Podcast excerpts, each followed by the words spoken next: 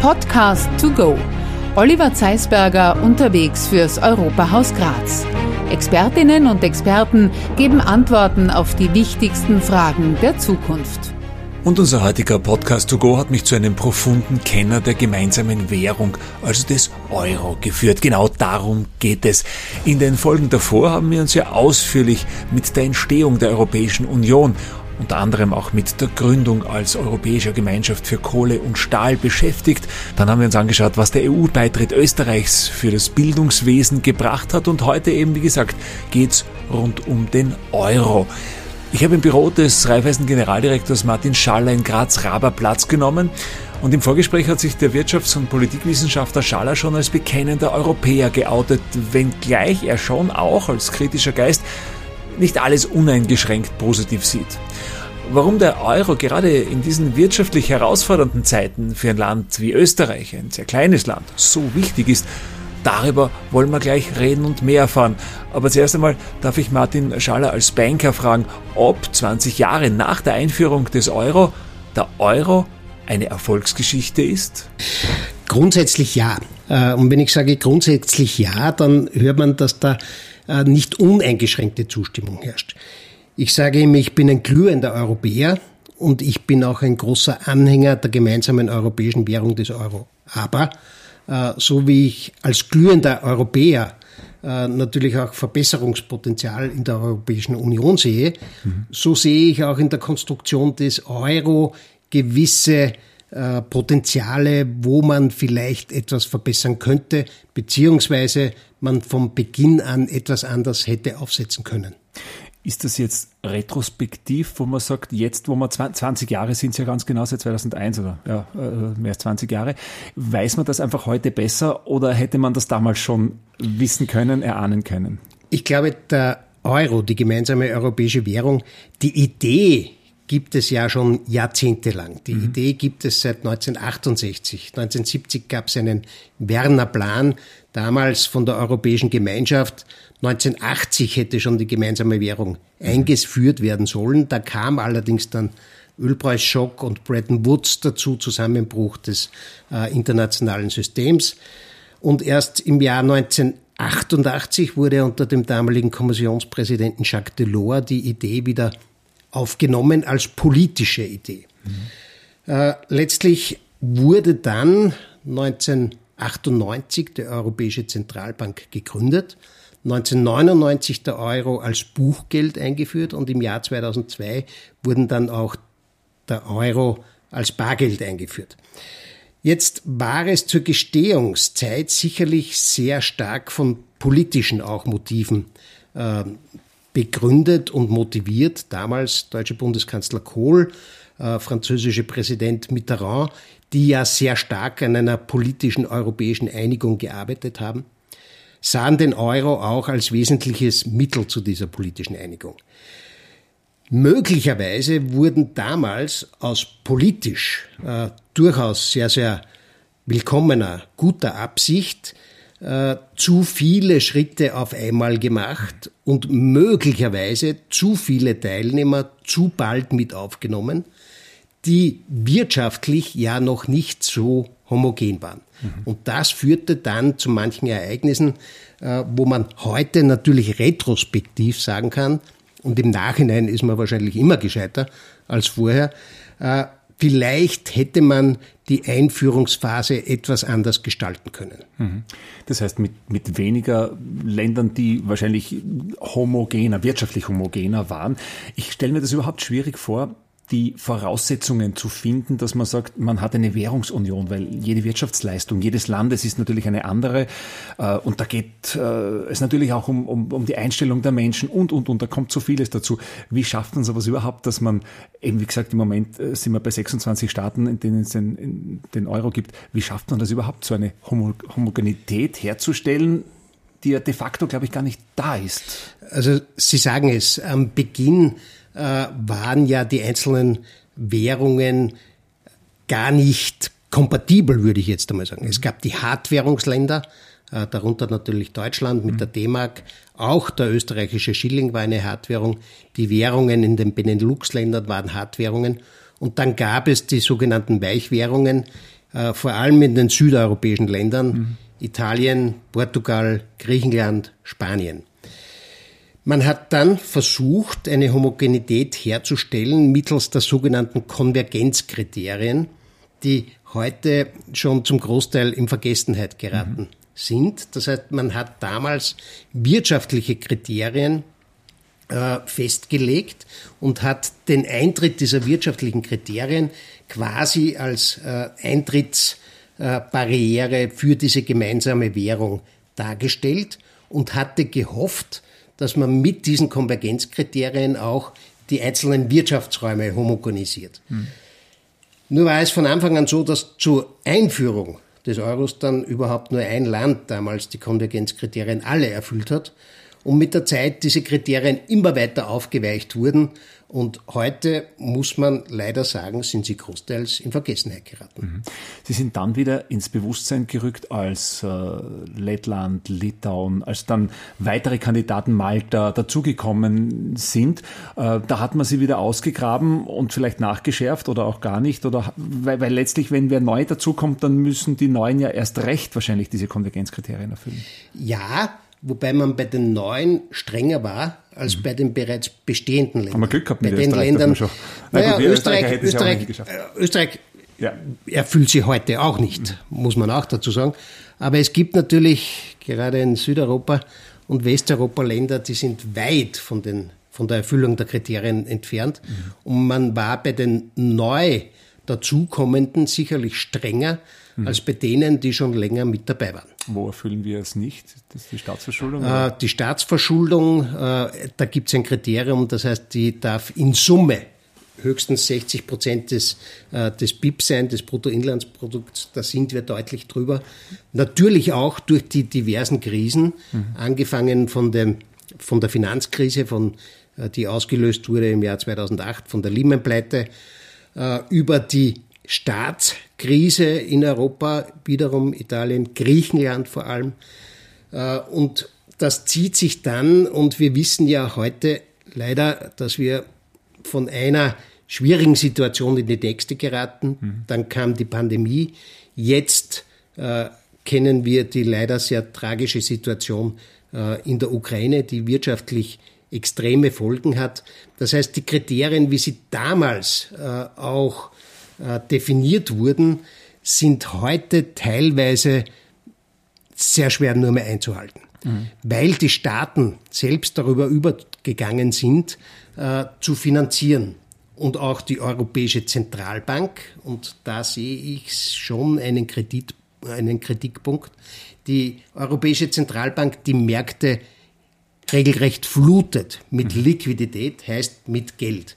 Und da gibt es einen berühmten Ausspruch von Mario Draghi, der damals äh, Präsident der Europäischen Zentralbank war, der damals gesagt hat, äh, whatever it takes. Also die Europäische Zentralbank wird alles unternehmen, was äh, notwendig ist, um die Krise zu beherrschen. Mhm. Das war im ersten Augenblick richtig, aber irgendwann einmal hätte man bereits früher äh, darauf schauen können, diese Liquiditätsschwemme wieder zurückzuführen. Mhm. Lassen Sie mich ein Gedankenspiel mit Ihnen machen. Jetzt haben wir so viele Krisen, die Sie angesprochen haben, so viele Probleme, so viele Herausforderungen, ob es jetzt die Teuerung ist, äh, ob es jetzt die, die Rohstoffknappheit und so weiter ist. Hätten wir das als europäische Einzelländer mit je einer eigenen Währung, hätten wir das überhaupt da oben? Ein deutliches Nein hätten wir nicht. Mhm. Und das ist auch der große äh, Wert dieser gemeinsamen Währung und das ist auch der Grund, warum ich nach wie vor von dieser gemeinsamen Währung, von diesem Euro überzeugt bin. Gerade Österreich, ein sehr kleines Land oder eine kleine Volkswirtschaft, äh, hätte die Turbulenzen der letzten 10, 15 Jahre auf den Finanzmärkten bei Weitem nicht so gut überstanden wie in einem, ich nenne es jetzt einmal sicheren Hafen, nämlich dem Euro. Das ist für mich unbestritten, das ist für mich völlig klar. Dennoch äh, glaube ich, dass gewisse äh, Maßnahmen, die im Speziellen die Europäische Zentralbank äh, immer wieder getroffen hat, doch aus heutiger Sicht zu hinterfragen sind. Das heißt, ich differenziere in Wirklichkeit zwischen der Währung selbst, mhm. zwischen dem Euro, mhm. dem ich nach wie vor uneingeschränkt zustimme, und einer Notenbankpolitik, die von der Europäischen Zentralbank wahrgenommen wird. Jetzt haben wir gerade erst gehört, gegen äh, die Inflation, gegen die rasende steigende Inflation. Lagarde hat gemeint, äh, in der Europäischen Zentralbank Zinsen wieder anheben.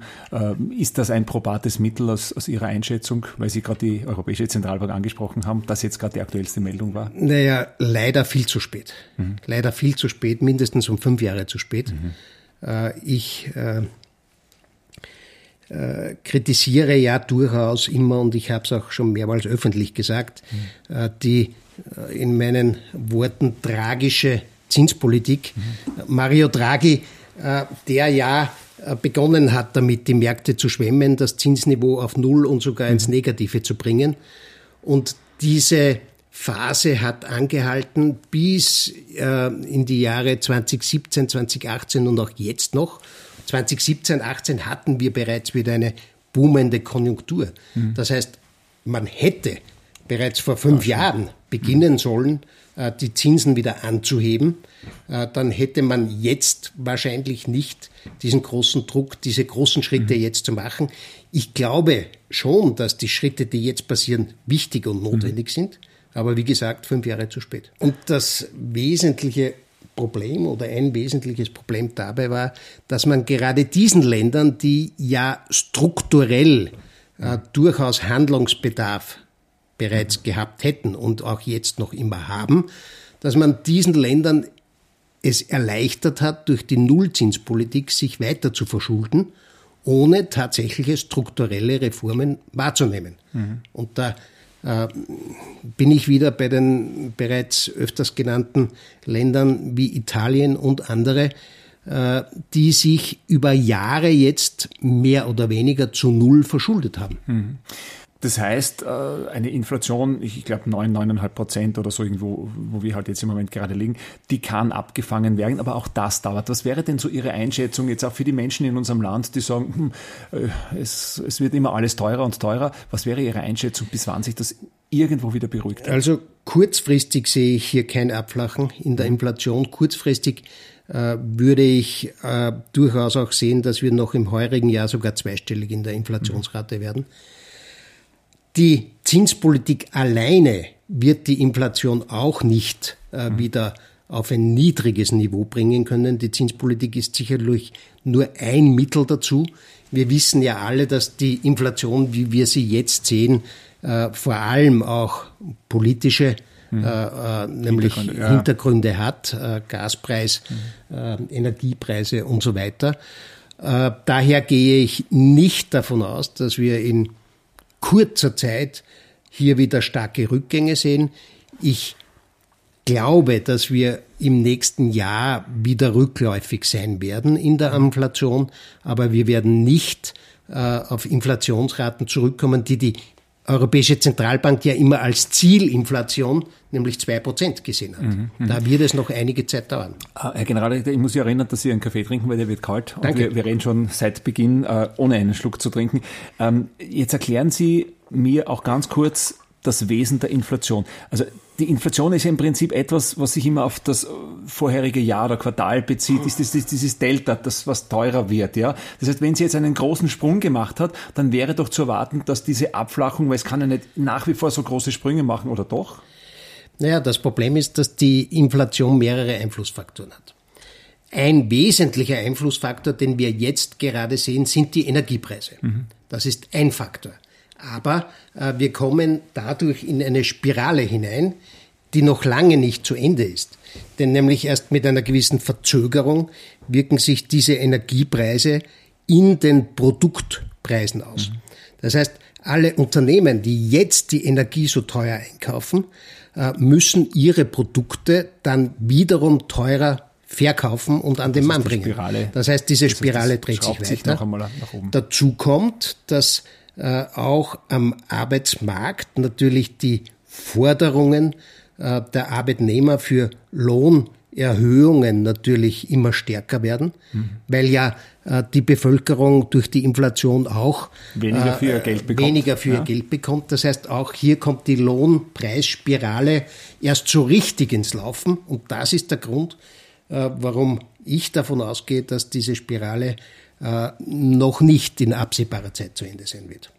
Jetzt haben wir 20 Jahre den Euro und das war die Ausgangslage, wo wir gesagt haben, wir schauen uns das Ganze mal an. Ähm, rechnen Sie heute noch um? Nein, das tut man nicht mehr. Nein, das, Nein, das tue ich nicht das mehr. Das kann man ja gar nicht mehr. Äh, ich, mein, ich, weiß noch 13, 13,76. 76, ja. Okay. Aber selbst da tue ich mir manchmal schon schwer, diesen, diesen Wert, den ich damals, und da hätte man mich um äh, zwei in der Früh aufwecken können und ich hätte wie aus der Pistole geschossen, diese 1376 genannt. Mhm. Heute muss ich schon nachdenken, wo war denn dieser Wert? Mhm. Aber es ist auch völlig unrealistisch, das umzurechnen. Also die ewig gestrigen, die sagen hier, rechne das noch einmal in, in den Schilling um. Das, das kann man nicht vergleichen. Das ist 20 Jahre her. Das da macht sich absolut keinen, keinen Sinn, Sinn mehr. Mhm. Macht absolut keinen Sinn mehr. Äh, wir alle wissen, selbst bei einer moderaten Inflation äh, kann man die Preise vor 20 Jahren mit heutigen Preisen nicht mehr vergleichen. Mhm. Also der gute alte Schilling, wie er oft genannt wird, ist nett für das Museum, aber darin, dort sollte er auch bleiben. Also sich, äh, wenn Sie sich zurückerinnern, Sie haben ich habe es in den Lebenslauf gelesen, aus Oberösterreich kommend in Wien studiert, Handelswissenschaften, Politikwissenschaften ähm, und dann äh, über einen Mitbewerber ins Bankenwesen eingestiegen und dann in Oberösterreich bei Raiffeisen gelandet. Das war aber die Zeit, als dann der Euro gekommen ist. Können Sie sich erinnern, wie so diese, diese Euphorie war, als man sich, ich, ich kann mich erinnern, da hat es doch so, so Ausgabestellen für die Erstpakete ja, der Euros gegeben. Da waren Sie schon im Bankenbereich. Wie das hat man das ganz, in Erinnerung? ganz spannende Situation und eine, eine, auch eine, eine Situation, die ich, die ich nicht missen möchte in meinen mhm. Erfahrungen. Begonnen hat es ja, wie gesagt, mit Buchgeldeinführung. Mhm äh, im Jahr 1999. Da habt ihr, ihr in den Banken natürlich was Da haben wir da haben in den Banken ja. bereits 1999 mhm. äh, mit dem Euro begonnen mhm. äh, umzugehen und den Euro zu lernen. Und ich war äh, in, meinem, in meinem Berufsleben immer im Treasury tätig. Also die Treasury ist ja die äh, Abteilung einer Bank, die sich speziell mit, mit Wechselkursen, mit Zinssätzen und dergleichen beschäftigt. Das heißt, ich war tatsächlich ganz nahe dran. Äh, und es war wahnsinnig interessant, das zu lernen. Äh, denn wenn man selbst aufgewachsen ist mit einem Schilling mhm. Äh, und 30 Jahre nichts anderes gekannt hat als den Schilling und auf einmal kommt da eine neue Währung daher, da muss man sich gewohnen daran. Mhm. Und wir in den Banken hatten drei Jahre Zeit, uns mit diesem Buchgeld an diesen Euro zu gewöhnen. Für uns war es dann im Jahr 2002 nichts wirklich Neues mehr. Aber in der Bevölkerung weiß ich noch sehr gut, da wurde im November 2001 äh, wurde begonnen mit der Ausgabe von so kleinen äh, Sackeln, ja, genau. äh, mit den, mit den Euromünzen und ich glaube, da war jeder äh, oder da waren schon die Schlangen vor den Ausgabestellen da und, und wollten, wollten die ersten Euros auch äh, sehen und, und angreifen. Ich glaube, dass das die Einführung sehr gut funktioniert hat. Und es war eine sehr, sehr interessante, spannende Zeit. Natürlich muss man auch dazu sagen, wir damals in den, in den Handelsabteilungen äh, von den Banken, uns ist natürlich, wir haben, wir haben ein bisschen Sorge gehabt, dass uns das Geschäft wegbricht. Mhm. Denn vorher hatten wir ja im Wechselgeschäft, im Devisengeschäft, äh, bei jeder Auslandsreise oder selbst wenn man nach Deutschland gefahren ist, äh, musste man Geld wechseln. Und natürlich beim Geldwechseln gibt es eine Provision. Und in den, in den Geldhandelsabteilungen der Banken äh, war man ein bisschen nervös und hat gesagt, ui, da entgeht uns aber jetzt aber viel. Aber am Ende des Tages ist völlig klar, dass die Vorteile dieser gemeinsamen Währung nicht aufzuwiegen sind mit irgendwelchen anderen hm. Dingen. Spinnen wir das Ganze weiter. Ich denke, die Banken haben in den vergangenen 20 Jahren also turbulente Zeiten erlebt. Sie haben gerade gesagt, Euro, dann kein Geldwechsel mehr.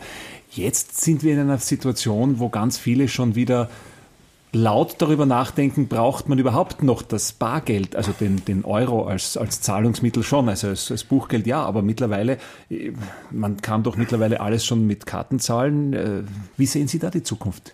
Also die Diskussion Bargeld ja, nein, äh, ist im Wesentlichen eine emotionale Diskussion.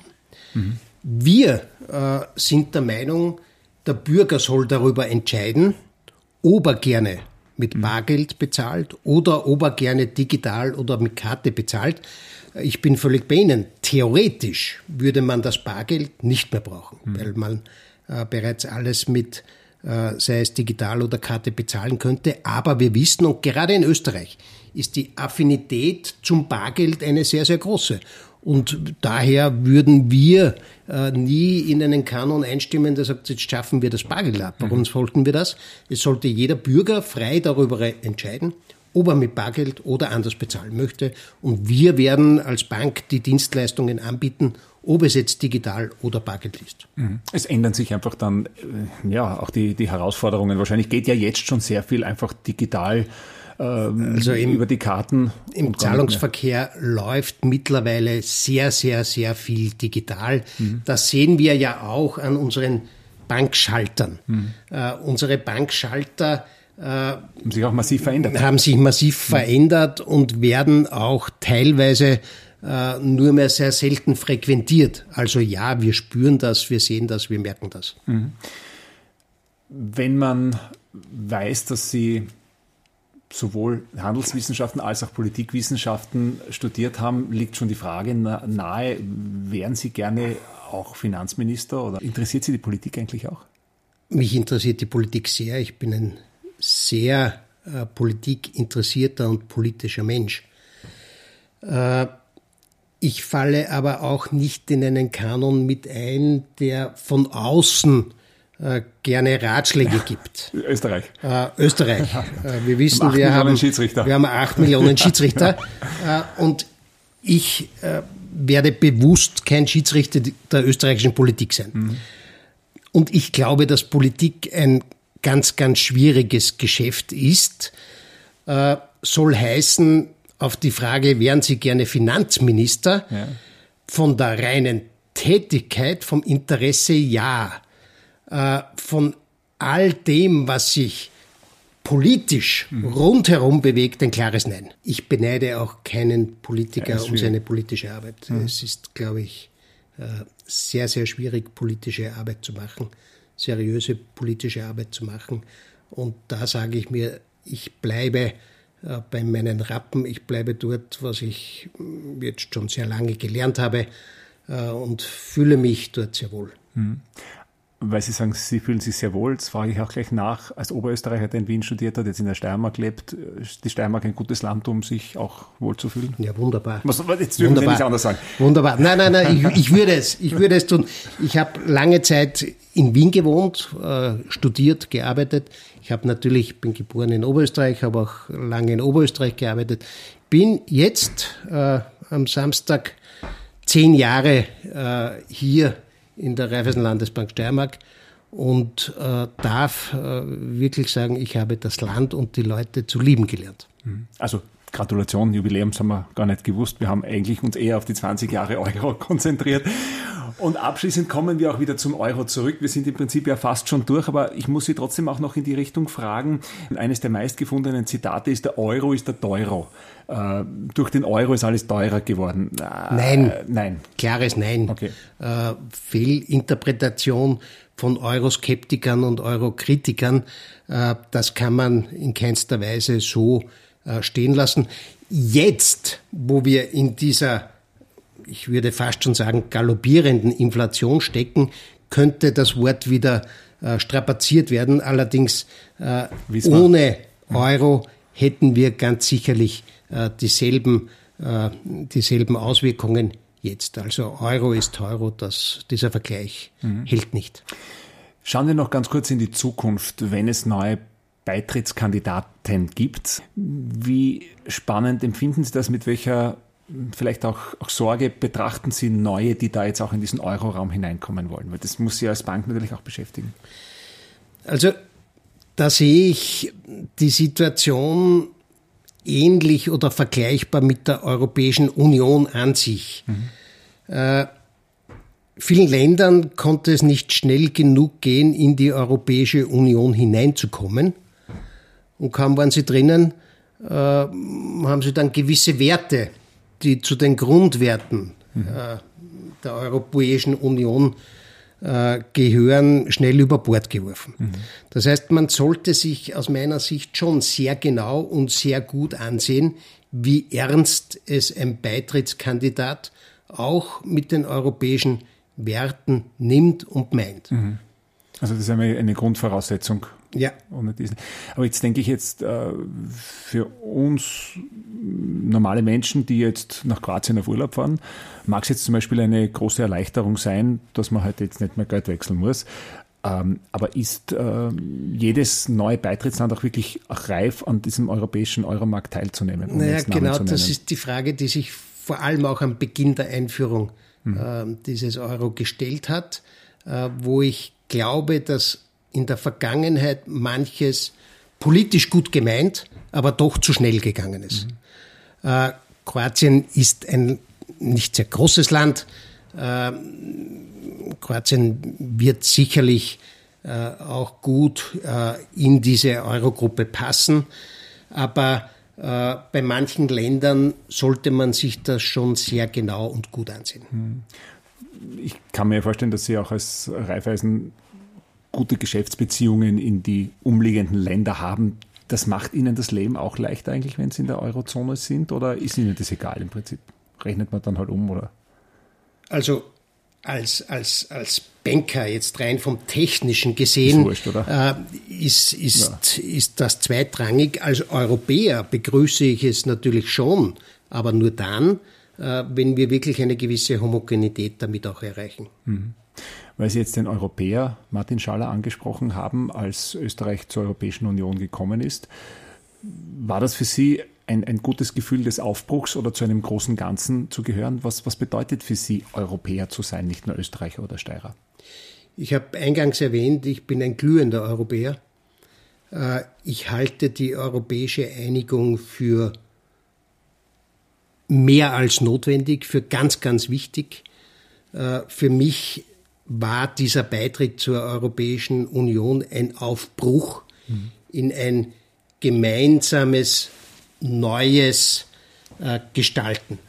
Und das auf vielen Facetten, äh, auf der kulturellen Seite, auf der politischen Seite, aber auch auf der wirtschaftlichen Seite. Und letztendlich ist ja diese Europäische Union eine Erfolgsgeschichte. Äh, leider Bisher konnte man immer sagen, wir hatten in Europa keinen Krieg. Leider äh, hat sich dieses Thema verändert im letzten Jahr. Aber grundsätzlich halte ich die Europäische Union rein politisch gesehen als ganz, ganz wichtiges äh, Instrument für die Friedenssicherung und Friedensstiftung. Dieses Zusammenstehen in Europa wird wichtiger denn je? Absolut, absolut. Äh, ich glaube schon, dass es da auch noch äh, einen gewissen Entwicklungspfad geben wird, denn es ist nicht immer so, dass alle mit einer Stimme sprechen. Aber gerade durch dieses Ereignis, durch diesen Überfall Russlands, hat sich schon gezeigt, dass in solchen Zeiten Europa stärker zusammenwächst. Und das wird für die Zukunft absolut notwendig sein, denn äh, wenn wir äh, uns auch die wirtschaftlichen äh, Gegebenheiten ansehen, äh, da gibt es Großmächte, wirtschaftliche wie China, äh, wie die USA, wie Indien, wie Russland. Und wenn Europa hier nicht mit einer Stimme spricht, dann werden wir bald nicht mehr äh, in dieser Position sein, in dieser guten, in der wir jetzt sind. Und damit schließt sich auch wieder ein Kreis. Sie sagen, Europa mit einer Stimme spricht und im besten Fall mit einer Währung zahlt. So ist es. So ist es. Herr Generaldirektor, Dankeschön für das Gespräch, danke für die Zeit. Vielen Dank für das Gespräch. Gerne. Und in unserer nächsten Folge werden wir einen Zeitzeugen vors Mikrofon bekommen, der bei der Gründung der Europäischen Gemeinschaft für Kohle und Stahl 1952 gerade mal 14 Jahre alt war. Wie er die Entwicklung sieht, erzählt er in der nächsten Ausgabe unseres Podcast to go fürs Europahaus Graz.